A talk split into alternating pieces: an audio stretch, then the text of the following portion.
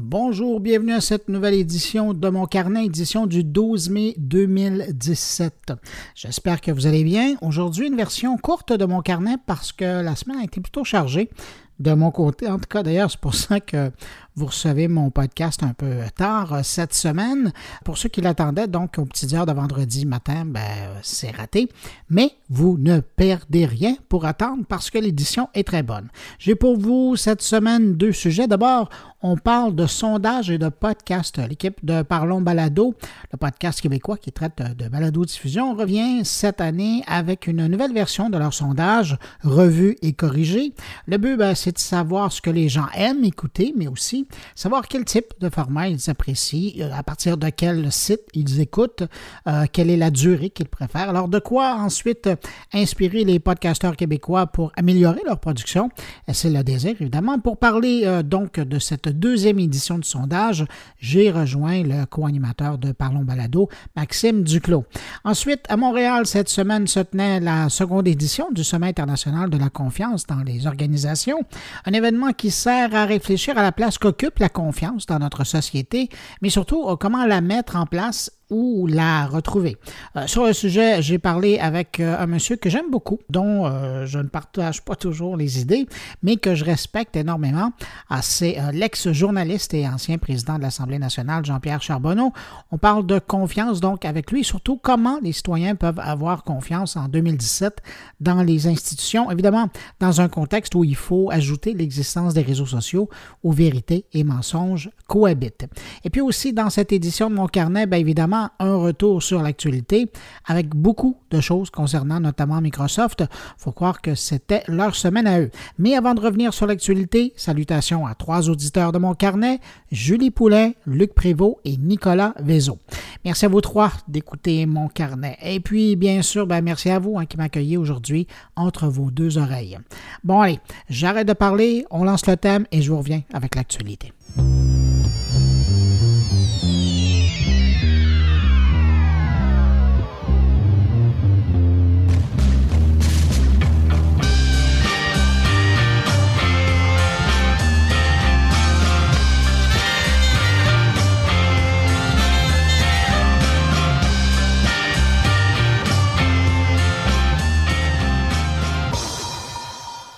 Semaine dernière, vous vous souviendrez peut-être, je vous parlais de la sortie de Windows 10 S. Eh bien, entre-temps, on a appris que le système d'exploitation Windows 10, avec pas de S, avait franchi, lui, la barre du demi-milliard d'appareils qu'il utilise dans le monde. Je le souligne parce qu'on ne parle plus beaucoup de Microsoft depuis quelques années. On parle plus souvent de Google, d'Apple, de Facebook ou d'Amazon, mais Microsoft n'est jamais disparu quand même. Et bien que j'ai l'impression qu'il soit en mode de reconquérir du terrain, donc oui, progression de 100 millions d'appareils en six mois, c'est quand même pas banal. Et puis, euh, je voyais passer euh, cette semaine que Microsoft veut investir beaucoup dans l'intelligence artificielle. Disons que si à Montréal, euh, c'est pas une surprise, hein, Microsoft a investi d'abord beaucoup d'argent à Montréal dans ses efforts en matière d'intelligence artificielle. Mais là, on apprend que Microsoft voudrait prendre de front Amazon et concurrencer le produit phare du libraire, son système d'intelligence artificielle grand public, Alexa. Mais euh, c'est pas gagné pour Microsoft, hein, parce que Amazon a une bonne année et demie d'avance, sinon deux, et qu'Alexa est devenu un peu la référence dans le domaine pour les fabricants qui veulent rendre leur équipement euh, compatible avec euh, l'intelligence artificielle. Alors, il faudra être patient, il faudra voir ce match entre Microsoft, Amazon, puis on pourrait rajouter aussi dans le lot Google, Facebook et Apple.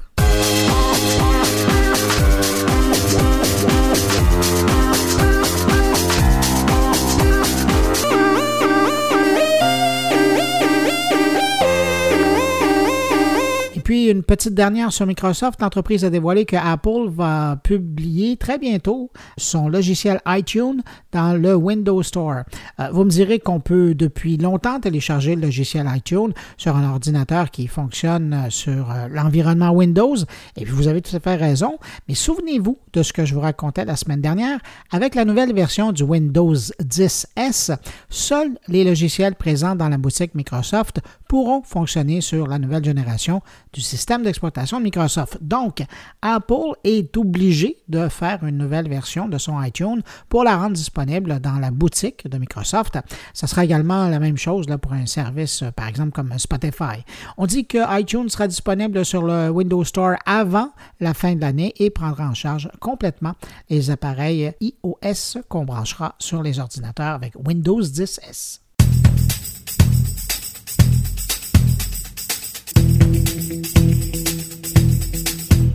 Découverte plutôt surprenante du côté des ordinateurs HP cette semaine. C'est la firme de sécurité informatique suisse Mod Zero qui a découvert l'existence d'un logiciel espion dans le pilote audio des ordinateurs de HP. En fait, on parle d'un keylogger, un logiciel qui enregistre les touches qui sont utilisées sur un clavier d'ordinateur. Ce type de logiciel-là, bon, c'est pas une rareté, hein, ça existe, on en trouve un peu partout sur Internet, mais voir ça caché au fond d'un pilote audio distribué au d'un ordinateur par le fabricant HP, disons que c'est un peu surprenant. Est-ce que ce logiciel-là a été installé à l'insu du fabricant? Est-ce que quelqu'un a obligé le fabricant à cacher un logiciel espion pour accéder à un marché? C'est des questions qui se posent. Chose certaine, la trouvaille soulève des questions et pour le moment, HP n'a pas encore répondu aux questions ou du moins expliqué pourquoi cette application se retrouve au ventre de ses appareils.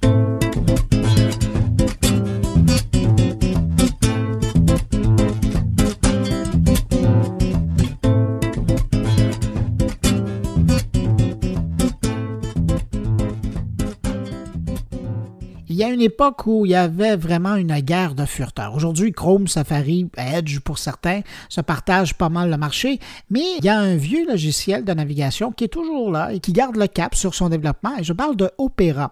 Au début, en 1995, c'était un furteur pour le web. Après, il s'est spécialisé comme furteur de téléphone avant même que les téléphones soient intelligents.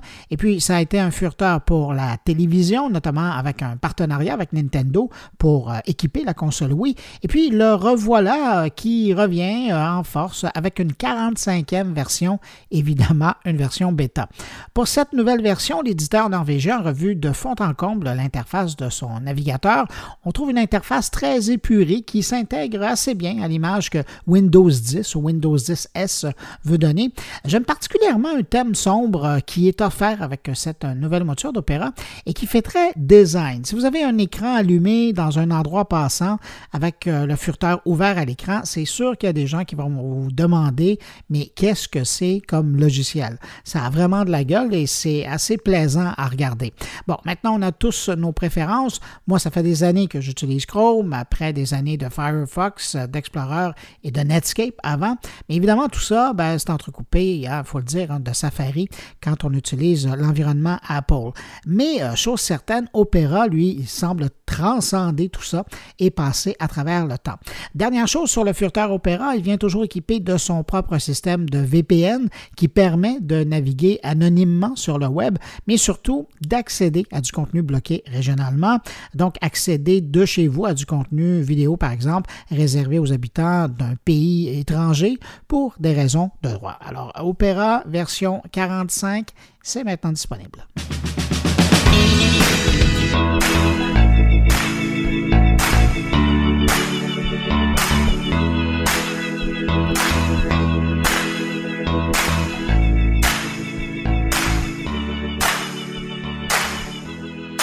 Un mot sur Snapchat, pas tellement pour revenir sur euh, leurs résultats financiers du premier trimestre 2017, euh, qui était quand même pas fort fort. Hein.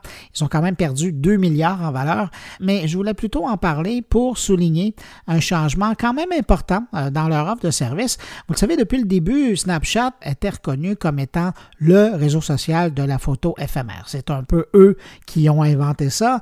Une photo envoyée à un destinataire avait une espérance de vie de maximum de 20 secondes tout au plus. Euh, c'était leur marque de commerce, c'est comme ça qu'ils se définissaient. Eh bien, Snapchat, pour probablement essayer de colmater l'hémorragie euh, des utilisateurs qui quittent le réseau pour retourner sur Instagram ou Facebook, ben, vient d'innover, entre guillemets, avec une nouvelle fonction qui s'appelle Snapchat sans limitation.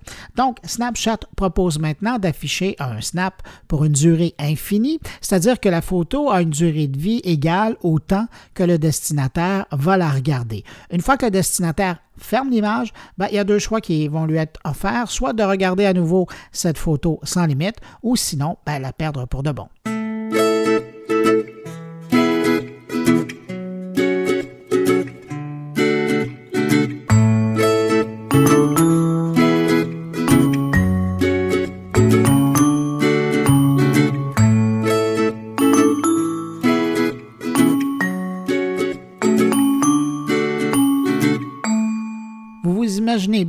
Y a quelque chose encore cette semaine euh, à dire au sujet de Facebook. Euh, cette fois, c'est pour parler du ménage que la plateforme fait dans le domaine de ce qu'on appelle chez Facebook des pages web de faible qualité. Facebook entend par là des liens euh, qui sont offerts vers des sites ou des pages web qui présentent très peu de contenu et surtout des tonnes de publicité. Pour faire son grand ménage, Facebook a d'abord analysé des centaines de milliers de pages web partagées sur son réseau pour déterminer celles qui avaient un faible contenu éditorial comparativement à son ratio publicitaire. Une analyse qui a nourri un nouveau système d'intelligence artificielle que Facebook a mis euh, sur le cas pour maintenant classer les autres pages qui sont partagées. Quand le nouveau système d'analyse de Facebook estime qu'une page web contient très peu de contenu et beaucoup de publicité, en guillemets, la malveillante, ben, celle-ci va bénéficier de moins de visibilité sur le fil d'actualité. Une bonne nouvelle pour les internautes, mais une méchante mauvaise nouvelle pour ces milliers d'éditeurs peu scrupuleux qui sont uniquement à la recherche de clics publicitaires pour faire de l'argent.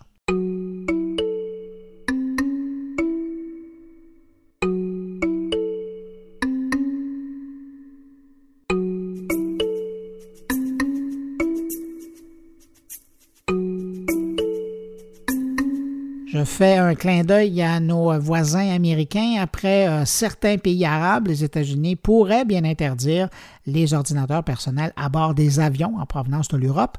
On parle ici de plus de 350 vols par jour qui font cette route. Alors pensez à ça si vous devez faire une connexion par les États-Unis au retour de l'Europe. Peut-être qu'il faudrait payer un peu plus cher et revenir directement au Canada si c'est votre lieu de destination.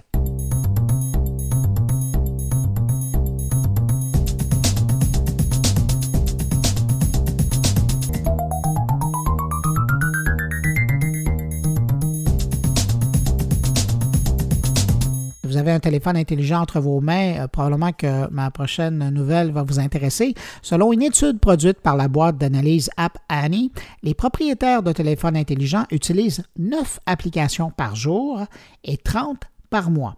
La firme offre un palmarès des pays où les citoyens utilisent le plus d'applications différentes.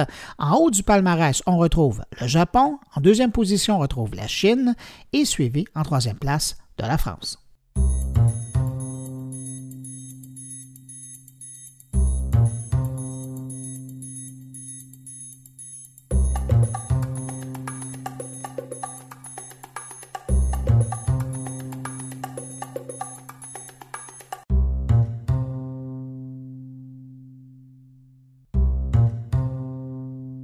Tiens, parlant d'études euh, et de France, euh, il y a Scission France qui vient de publier de son côté une étude sur les blogueurs, plus particulièrement avec un angle euh, pour les gens qui s'intéressent au marketing d'influence. Si on fait un portrait robot du blogueur, on dirait qu'il a entre 25 et 34 ans et qu'il est actif professionnellement. Maintenant, quand on le regarde plus directement avec un angle de marketing d'influence, on découvre que 61% des blogueurs se sentent sursollicités par les boîtes de communication. La moitié des blogueurs sont insatisfaits de la manière dont ils sont contactés. Le courriel est toujours le meilleur moyen pour les contacter. Facebook est quant à lui le réseau social prioritaire des blogueurs. Et puis pour poursuivre sur euh, les reproches et les attentes que les blogueurs ont envers les boîtes qui les contactent, ben, ils veulent une communication plus personnalisée, de la reconnaissance et de l'attention. Et puis les blogueurs préfèrent les approches tests de produits ou carrément recevoir des produits en cadeau. Euh, pour ce qui est des blogueurs professionnels, ben, eux, ils s'attendent tout simplement à une rémunération monétaire en échange de bons propos concernant leurs produits.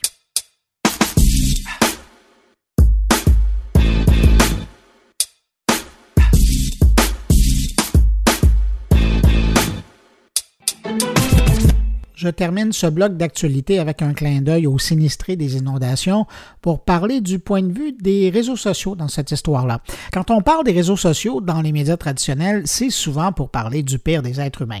Mais encore une fois, cette semaine, on peut dire que les médias sociaux sont aussi un formidable outil lorsque vient le temps d'aider ou de demander de l'aide lors d'événements difficiles qui touchent des communautés.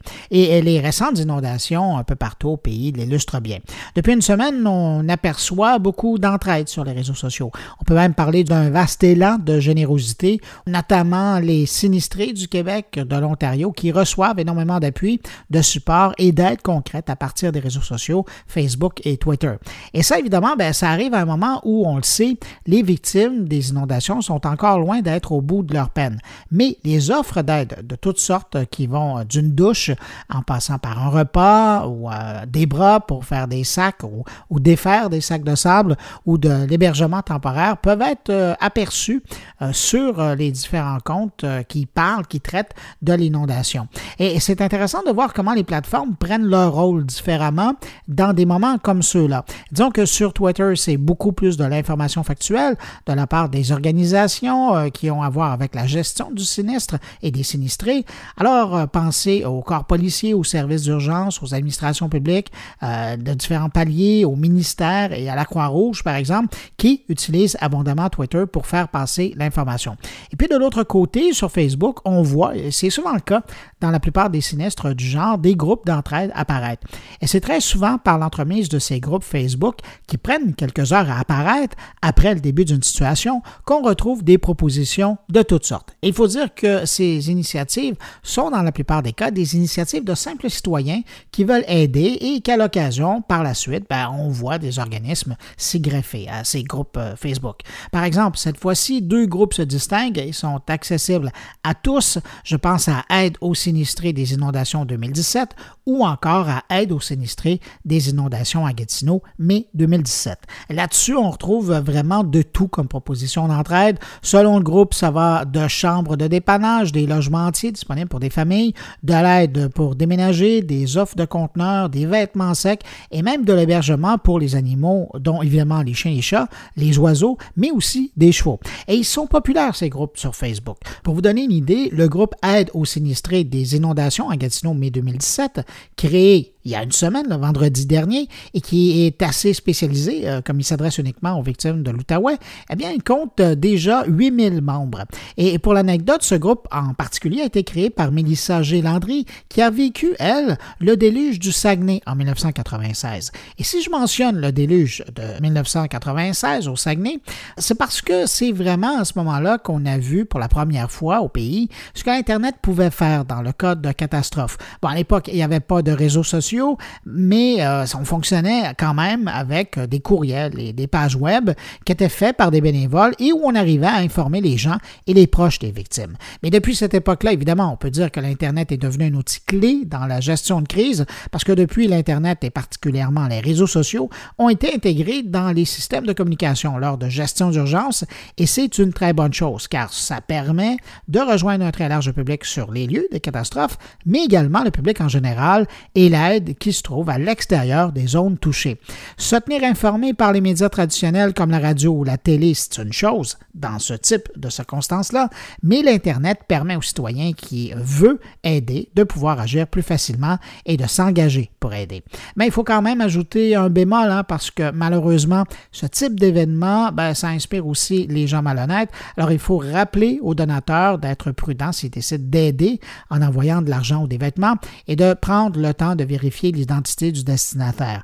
Dans le doute, ben, il faut s'abstenir. Il faut peut-être même penser à, donner directement aux organisations connues qui sont sur le terrain. On peut penser à la Croix-Rouge, par exemple, ou encore à une municipalité si elle a créé un fonds dédié par le biais d'une institution financière connue. Alors voilà, encore une fois, cette semaine, une belle preuve que l'Internet et les réseaux sociaux peuvent aider dans de mauvais moments.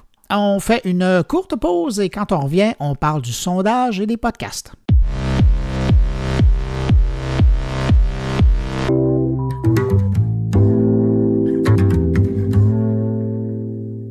Alors, en ouverture de mon carnet, je vous parlais de ce sondage qui est fait par les gens de Parlons Balado. Puis justement, je voulais avoir plus d'informations. Alors, j'ai demandé à Maxime Duclos, qui est un des animateurs, des co-animateurs qu'on trouve de Parlons Balado, qui est derrière cette initiative-là. Euh, bonjour, Maxime. Bonjour. Maxime, je ne me trompe pas, hein, c'est la deuxième édition du, euh, du sondage? Euh, oui, on a fait une première édition euh, l'an dernier à même date. Pourquoi faire un, sondage? C'est peut-être la question qui vient en tête des gens. Ben, en fait, c'est assez simple. Euh, il n'existe pas d'outils pour pouvoir dire aux podcasteurs où à peu près s'en aller. personne ne sait à peu près quelle durée d'écoute que le monde y a. Avoir au moins quelques informations pour pouvoir se diriger, pour avoir un podcast qui est un peu plus tendance, en fait. Donc, à quelque part, c'est de savoir ce que les gens veulent avoir. Exactement. Puis vu qu'on connaît l'Internet, à chaque année, ça va changer. C'est très variable, l'Internet. C'est, ça ne reste pas en place. C'est pas comme, en la télévision, que tu vas avoir, euh, que tu vas avoir une façon de faire puis que tu peux la répéter pendant des années. L'Internet, il faut toujours que tu bouges. Il faut tout le temps que tu modifies tes choses pour que tes auditeurs restent avec toi.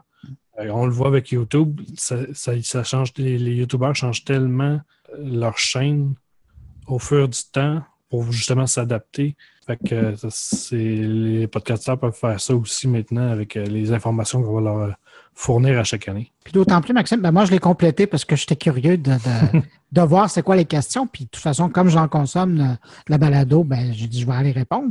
Puis il y avait une question que je trouvais drôlement intéressante puis qui illustre tellement ce que tu dis, c'est à partir de où vous vous écoutez. Et là, il y a toutes les, plateformes qui sont là en passant par iTunes, SoundCloud et compagnie. Puis effectivement, juste les plateformes sur lesquelles il faut être présent quand on est un podcasteur pour que les gens nous trouvent, ça s'allonge. Puis il y en a qui, qui fonctionnaient à un moment donné qui ne fonctionnent plus. Il y en a des nouvelles qui apparaissent. Oui, ben oui, c'est justement ça. Puis aussi, pouvoir savoir, souvent, on utilise une plateforme depuis tellement longtemps, on est habitué avec, mais il n'y a, pas beaucoup de monde qui vont venir l'écouter parce que justement, cette plateforme-là est désuète, peut-être aux yeux des gens, justement en donnant des nouvelles des nouvelles options de plateforme. Mettons, il y a, je sais pas, 47% qui utilisent SoundCloud. Ben là, tu vois, les, podcasteurs qui veulent peut-être changer ou les nouveaux podcasteurs vont pouvoir dire, ben, celle-là est très populaire, il doit avoir une bonne raison. Là, tu vas pouvoir aller dessus justement pour pouvoir améliorer leurs produits ou avoir une meilleure visibilité. Un euh. très bon exemple, hein, c'est la plateforme que j'utilise. Mais je suis curieux de savoir, c'était quoi les grandes découvertes que vous aviez faites avec la première édition du sondage? Ben, en fait, on s'attendait pas mal un peu aux résultats qu'on avait.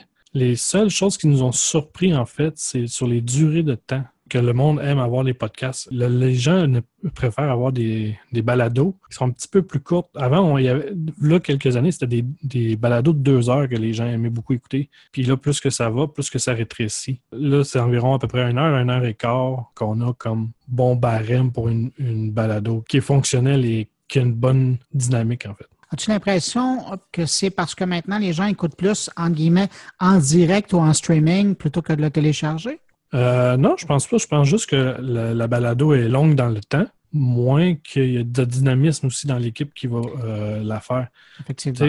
si tu étires ton, ton, sujet trop longtemps pour pouvoir atteindre ton deux heures, ben là, c'est que justement, tu donnes du vide à ton auditeur. Puis peut-être que les gens préfèrent avoir quelque chose de plus court, mais de plus dense en information. Là, je fais appel à ta mémoire. Au niveau de l'âge, les Québécois ben, ou les francophones, parce qu'il y a des gens d'un peu partout qui répondent à, votre sondage, c'est quoi l'âge moyen? C'est une très bonne question. Euh, si je me rappelle bien, je pense que c'était entre 30 et 40 ans, euh, la moyenne l'an dernier. Mais ça, c'est juste de mémoire. Euh, je ne me rappelle pas exactement. Il faudrait que je retourne voir le, sondage de l'an dernier. Mais je pense que ça, c'est à peu près comme les jeux vidéo, en fait. C'est à peu près la même génération qui va écouter ça. Mais là, on ne sait pas. justement, le, podcast il a, énormément bougé dans la dernière année. Euh, on va voir aussi si euh, l'âge a diminué, si les, proportions aussi des, des braquettes d'âge qui vont pouvoir qui écoutent les podcasts, en fait. C'est une impression que je me fais. Je te pose la question parce qu'à chaque édition, vous passez euh,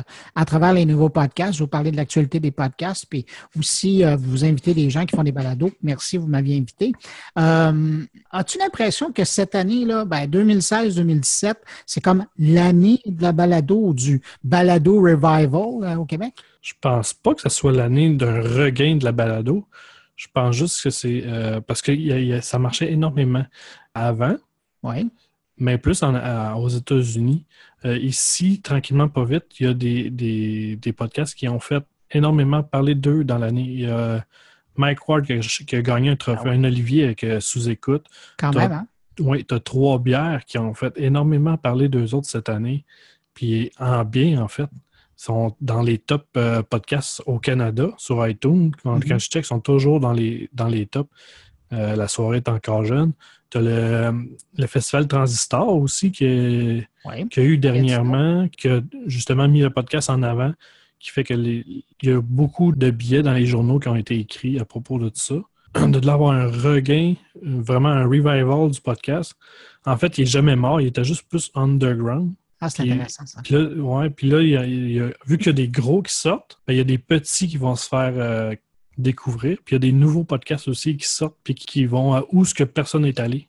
Parce que c'est souvent ça aussi, les, nouveaux podcasts, en voyant les autres, ils vont essayer de chercher une niche qui est mhm. juste à eux autres. Puis c'est là que justement, tu vas avoir des podcasts émergents qui vont vraiment euh, taper dans l'œil des auditeurs.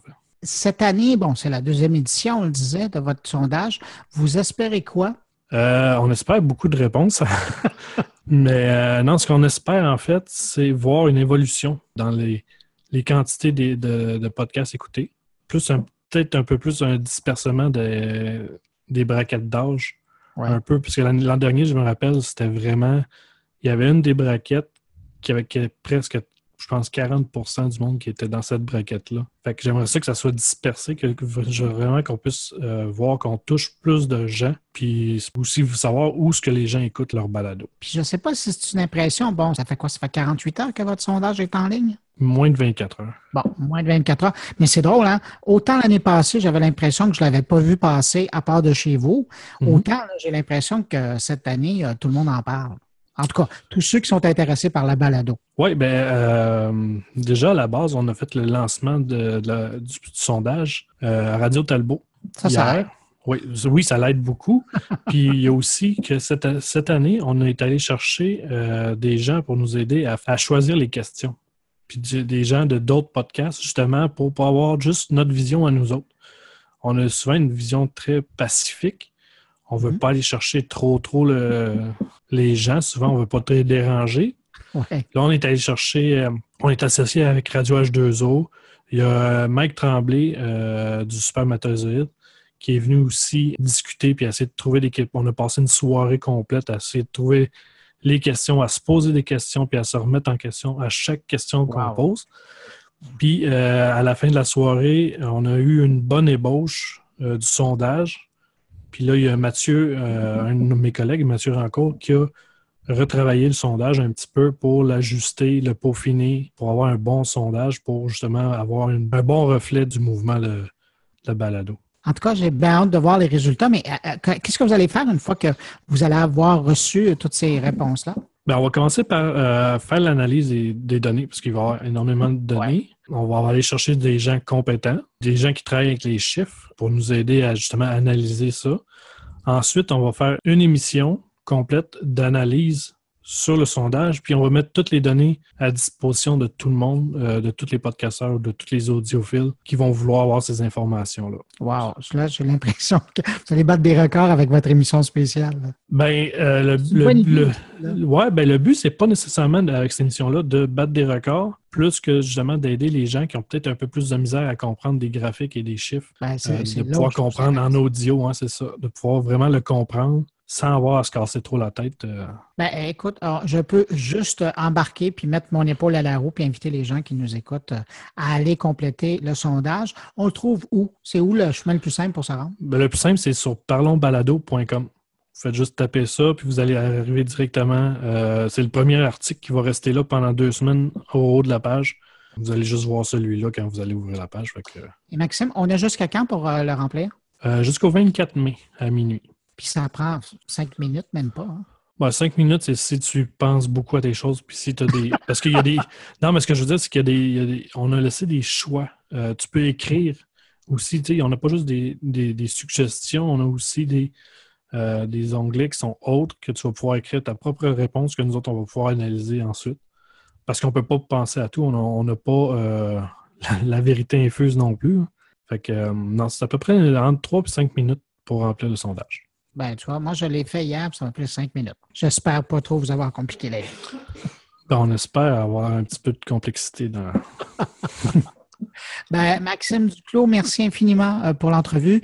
Quand est-ce que vous pensez euh, pouvoir publier l'information? ça va dépendre du temps euh, d'analyse euh, du, sondage, mais ça devrait être à peu près une ou deux semaines après euh, la fin du sondage. Donc, ça veut dire qu'à la mi-juin, peut-être, on pourrait avoir le résultat? Oui, mi-juin, début juin, on devrait avoir ça. Parce qu'après, il faut que vous vous rencontriez pour faire cette émission-là. Ah, ben oui, ça, c'est le plus fun de la, chose. ben écoute, merci beaucoup pour ce sondage-là. On va le suivre de près. Puis j'invite les gens qui nous écoutent à aller le remplir sur parlonsbalado.com. Yes. Excellent. Merci beaucoup. Ben, merci beaucoup. À bientôt.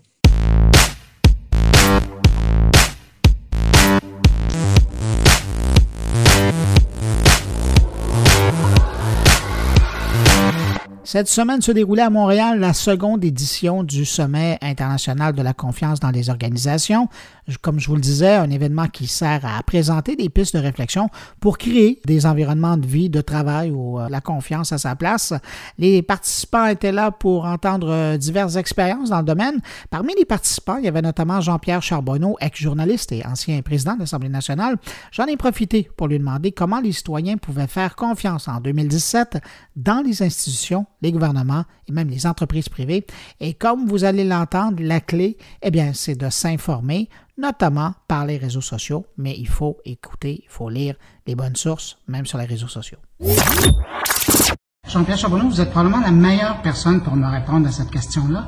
Comment en 2017 on peut avoir confiance aux institutions? D'abord en s'informant en se renseignant. Parce qu'un des problèmes euh, de la confiance des citoyens à l'égard euh, des dirigeants politiques, en particulier, par exemple des institutions politiques, c'est que les citoyens, il y a des études qui l'ont démontré par rapport au Québec, si on le compare avec des pays européens, notre niveau de compétence civique est pas si extraordinaire que ça. Ça veut dire qu'il y a beaucoup de gens qui sont un peu ignorants, beaucoup ignorants, inconscients, et qui finalement se laissent beaucoup influencer à cause justement de leur ignorance puis de leur inconscience par les rumeurs, les fausses nouvelles, les exagérations, puis qui ont de la difficulté à faire la part des choses. Ce qui fait qu'ils portent un jugement sévère, exagéré, exagérément sévère, et, euh, et qu'ils entretiennent ça comme des préjugés. Et euh, bien sûr que c'est atavique. Depuis, je pense, euh, l'âge de pierre, euh, les gens se sont méfiés de leurs dirigeants parce que c'était la, règle habituelle, c'était l'abus de pouvoir. Alors, les dirigeants politiques ont toujours bénéficié ou subi une méfiance qui était en bonne partie justifiée. C'est encore vrai aujourd'hui dans le sens où les citoyens doivent être alertes et de pas se laisser séduire sans poser de questions puis sans surveiller. Mais en même temps, eux, ils ont la responsabilité citoyenne de s'informer, euh, de critiquer, de questionner, de débattre, de réévaluer. S'ils sont placés dans une dynamique dogmatique euh, ou d'intolérance, ben, une fois qu'ils ont fait leur, leur, idée, ils gardent leur jugement ad vitam aeternam. C'est pas nécessairement très bon pour la démocratie.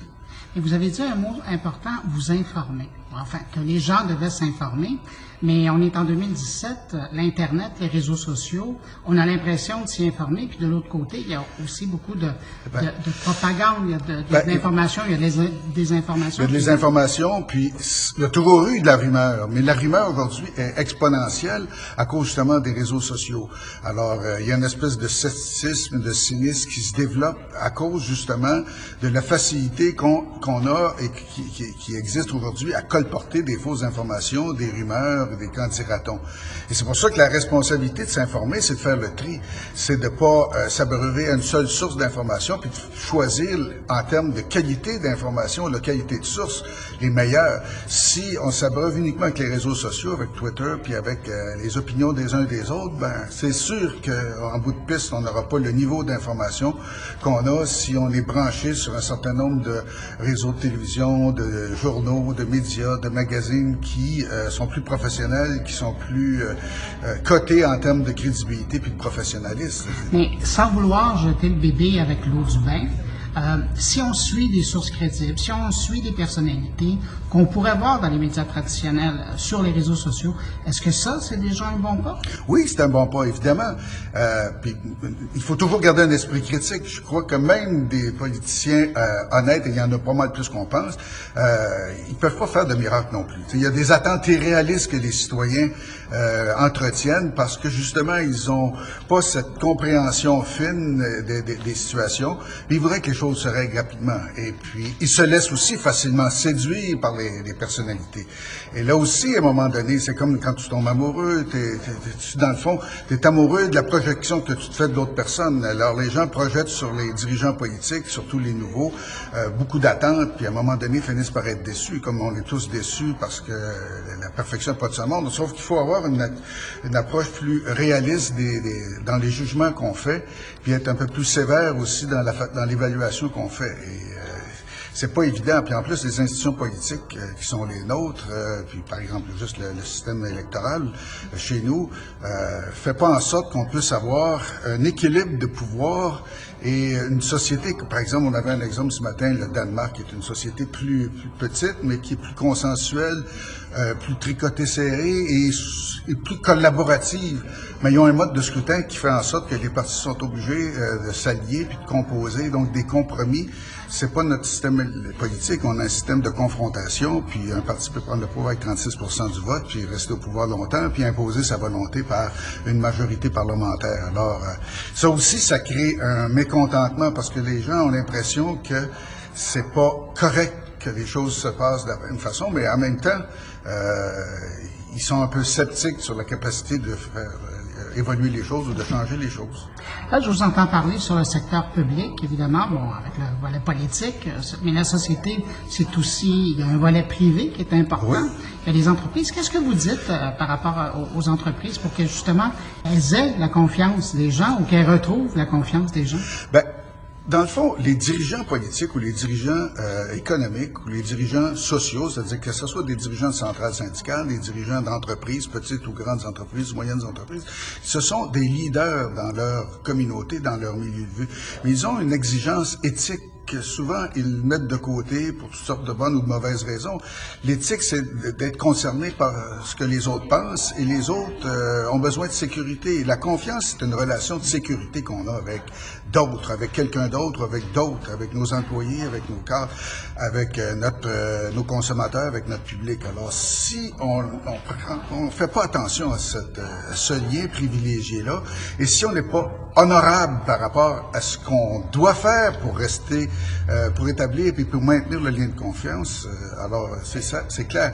Tu sais, je me rappelle, euh, parce que tantôt, dans la conférence, il y avait des ingénieurs qui essayaient de nous dire, puis bon, je comprends qu'il y a eu une évolution positive, mais je me rappelle d'un des leurs qui était dirigeant de SNC-Lavalin il y a quelques années, Pierre Duhem, qui était venu dire à la Chambre de commerce quelques années avant, quelques mois avant qu'on lance la commission Charbonneau, écoutez, nous, on n'a pas besoin d'une commission d'enquête au Québec sur l'industrie de la construction, parce qu'on fait pas les affaires comme ça, nous autres, au Québec. Et le monsieur, ben, il a, finalement, il a été euh, attrapé la main dans le sac et puis accusé au criminel parce qu'il faisait les affaires comme ça, puis euh, pas juste euh, au Québec, mais à, l'étranger également. Alors, qu'est-ce que vous voulez que les gens pensent après ça d'un dirigeant d'une grande entreprise qui a menti en pleine face? C'est pas mieux qu'un politicien qui fait des promesses électorales et puis qui les tient pas, ou qu'un qu'un dirigeant syndical qui laisse à croire à, ses membres qu'il peut aller chercher mer et monde alors qu'il sait très bien que finalement la situation de, de l'entreprise ou de l'organisation ne permet pas ça. En terminant, Jean-Pierre, vous qui à la fois connaissez le monde de la politique, connaissez le monde de l'information, qui connaissez aussi le monde des affaires, vous avez toujours confiance? Oui, j'ai confiance, mais j'ai une confiance relative. Euh, je me rappellerai quand j'étais président de l'Assemblée nationale, je suis arrivé en fonction en 96, j'avais pris la, la, la page de l'actualité, je pense du mois de novembre 95, qui mettait 4 ça, c'était le sondage sur le niveau de confiance que les gens avaient envers la classe politique. Alors, j'avais averti mes collègues, regardez, ça, c'est ce que les gens pensent de nous. 4% avec une marge d'erreur de 4 Toujours dire, au mieux, c'était 8 au pire, c'était 0% Et, sauf que c'était exagérément euh, dur et, et, et, euh, comment je pourrais dire, c'est un jugement trop sévère. Mais entre un jugement trop sévère et un jugement pas assez sévère, il y a le milieu. Alors je crois que j'ai confiance, mais j'ai la responsabilité de surveiller mes liens de confiance, puis de pas donner ma confiance d'une façon absolue. Euh, alors, je dois vérifier, je dois m'informer, je dois faire une évaluation, puis moi aussi, je dois éviter de tomber dans les pièges des rumeurs, euh, des perceptions euh, exagérées, euh, des jugements de valeur sur des individus ou de leur comportement, en n'ayant pas tout toutes les informations en main. On est tous pris dans cette situation. On, a tous, on est tous des commères, puis on pose tous euh, des, jugements sur les uns et les autres, alors qu'on n'est pas toujours, euh, que ces jugements-là sont pas toujours fondés. Mais en même temps, c'est notre obligation de, rester alerte constamment. Pierre Charbonneau, merci. Ça va plaisir.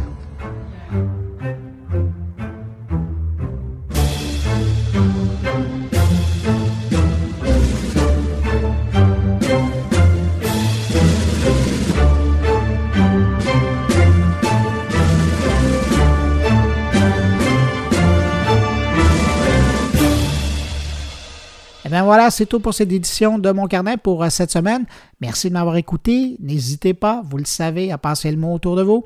Si vous pensez que mon carnet peut intéresser vos connaissances, ça me ferait plaisir de les accueillir à la prochaine édition. Et d'ailleurs, je vous remercie. Hein. Je regardais euh, encore la semaine passée le nombre d'abonnés, mais aussi euh, d'auditeurs qui croient. Alors, euh, merci d'être là semaine après semaine. Si vous désirez me laisser un mot, vous pouvez le faire en passant par la page Facebook de mon carnet, par le billet de mon compte Twitter sur ma page SoundCloud ou encore dans la version blog de moncarnet.com. Excellente semaine. Rendez-vous la semaine prochaine. Au revoir.